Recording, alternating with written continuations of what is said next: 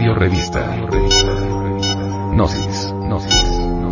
Edición 182 julio del 2009.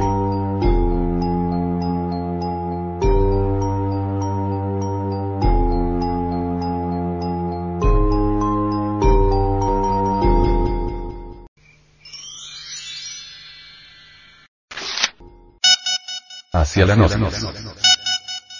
El venerable maestro, Samael Aumeor nos relata lo siguiente. Hice, hace poco, un viajecito por allá, hasta el puerto de Vallarta, México. Allí existe, como en Acapulco, un barco para los visitantes. No tuve inconveniente alguno para comprar el pasaje que hubo de llevarme hasta una playa cercana. El trayecto fue ameno, delicioso. Navegar en el Pacífico resulta agradable. Había allí cierto caballero de marras que hizo de hipnotizador. Cuando resonaron los instrumentos del conjunto, dijo a las gentes que bailaran, y bailaron. Que se tomaran de las manos y todos se tomaron de las manos.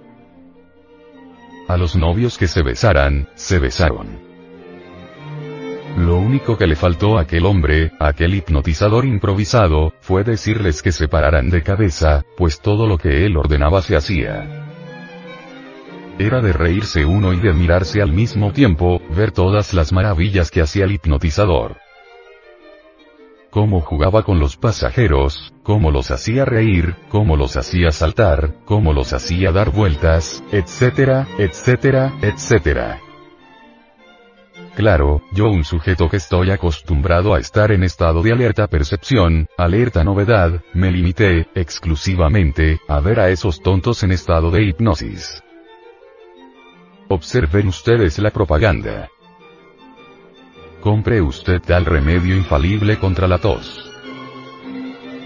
Cada anuncio da órdenes al pueblo hipnotizado para que vaya a tal o cual lugar, para que compre tal o cual jabón, tal o cual perfume para que visite tal o cual consultorio, etcétera, etcétera, etcétera.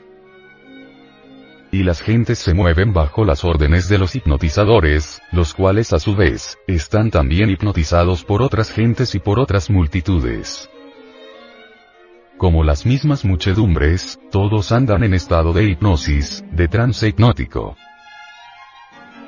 Obviamente, cuesta trabajo saber que uno está en estado de hipnosis.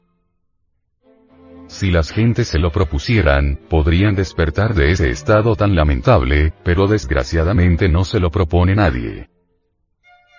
Cuesta mucho pues, descubrir el estado de hipnosis en que uno se halla.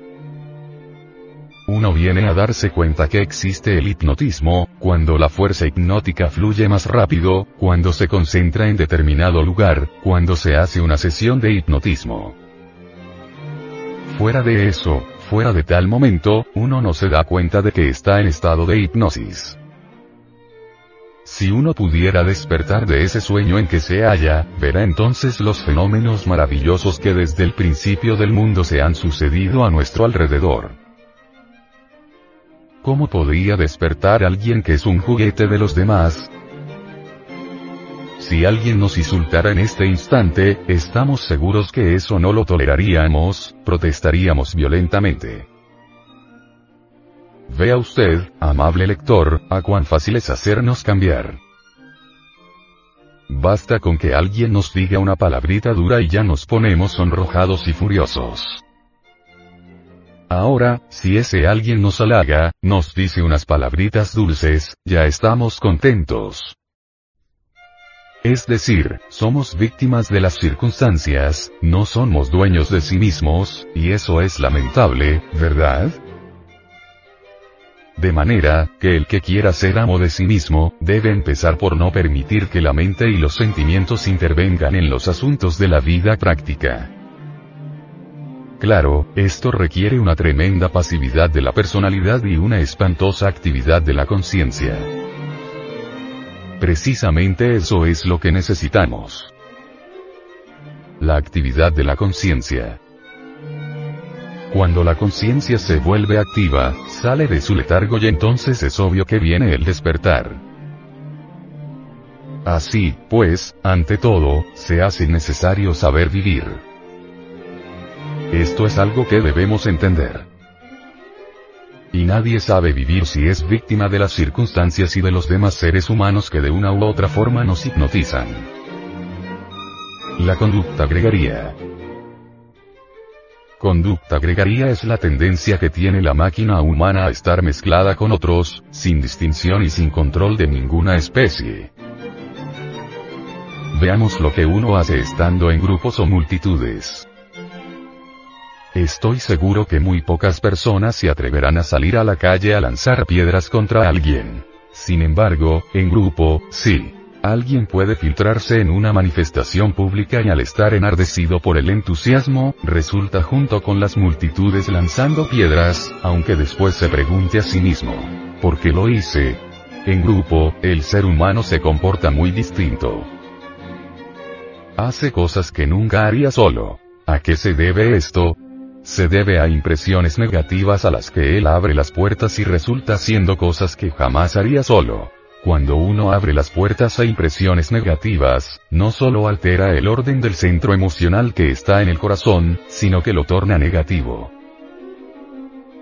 Abre uno sus puertas, por ejemplo, a la emoción negativa de una persona que viene llena de ira porque alguien le ocasionó un daño. Entonces, termina uno aliándose a esa persona, contra aquella que ocasionó el daño y lleno de ira, sin tener parte en el asunto.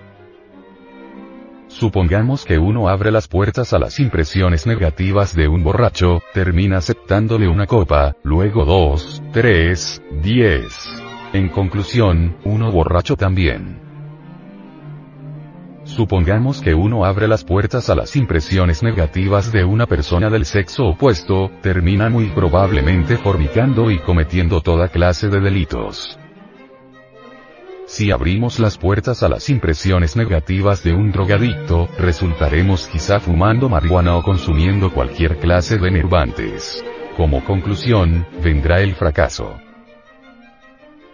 Así es como los seres humanos se contagian unos a otros dentro de ambientes negativos. Los ladrones vuelven ladrones a otras personas.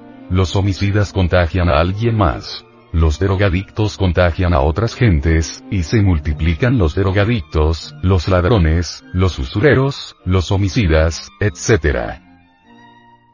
¿Por qué? Porque cometemos el error de abrirle siempre las puertas a las emociones negativas, y eso nunca está correcto. Seleccionemos las emociones. Si alguien nos trae emociones positivas de luz, de belleza, de armonía, de alegría, de amor, de perfección. Abrámosle las puertas de nuestro corazón. Pero si alguien nos trae emociones negativas de odio, de violencia, de celos, de droga, de alcohol, de fornicación y de adulterio, porque hemos de abrirle las puertas de nuestro corazón, cerrémoslas. Cerremos las puertas a las emociones negativas. Cuando uno reflexiona sobre la conducta gregaría, puede perfectamente modificarla y hacer de la vida algo mejor. Samael Aumeor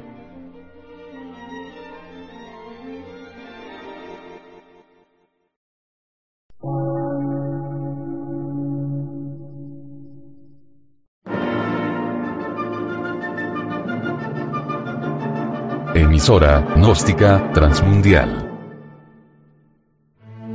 por una nueva civilización y una nueva cultura, sobre la faz de la Tierra.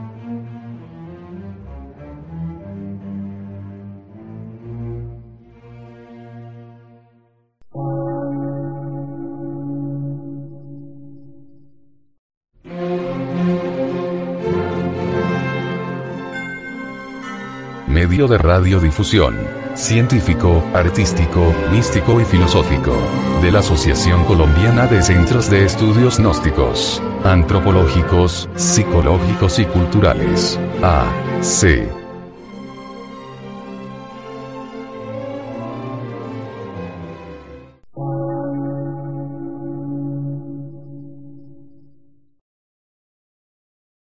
Lectura en movimiento. Difusión sin fronteras.